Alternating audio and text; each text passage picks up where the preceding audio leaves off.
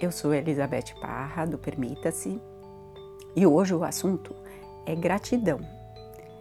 Todo mundo já ouviu falar de gratidão? Tem muitas pesquisas no mundo inteiro que fala dos benefícios de gratidão. E gratidão não é educação. Às vezes você alguém te faz alguma coisa e você, ai, ah, sou grata, muito obrigado. Isso é educação. Isso faz parte de ser civilizado, de ser educado. Às vezes as pessoas confundem isso com uma crença, uma religião. Ah, sou grata ao divino, sou grata ao Buda, sou grata. Não, não importa. Você pode ser um ateu. Seja grato, porque isso vai mudar estruturas cerebrais do seu cérebro. Você vai deixar de olhar a coisa por um ponto só e vai permitir que o seu cérebro faça outras conexões. E quando você está numa situação difícil, você não vai olhar lá para aquela única coisa que você só vê uma solução. O seu cérebro está treinado para ver outras possibilidades. A gratidão faz o cérebro fazer outras conexões, outras sinapses.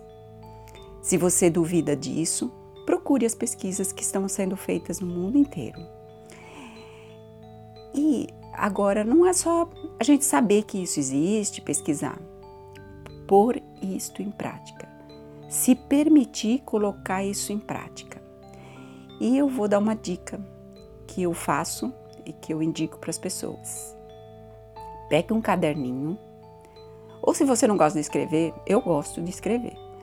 É, pode ser no computador também, mas isso tem que ser um compromisso com você todos os dias, durante 21 dias no mínimo, sem parar nenhum dia, você vai escrever cinco coisas de, de que você seja grato. Então você escreve, começa escrevendo assim: Eu sou grato por. Escreve cinco coisas. Amanhã, de novo, eu sou grato por mais cinco coisas que não, essas coisas não podem se repetir. Você imagina quanta coisa você vai ter que pensar que você nem imaginava que você era grato, mas você está abrindo sinapses no cérebro.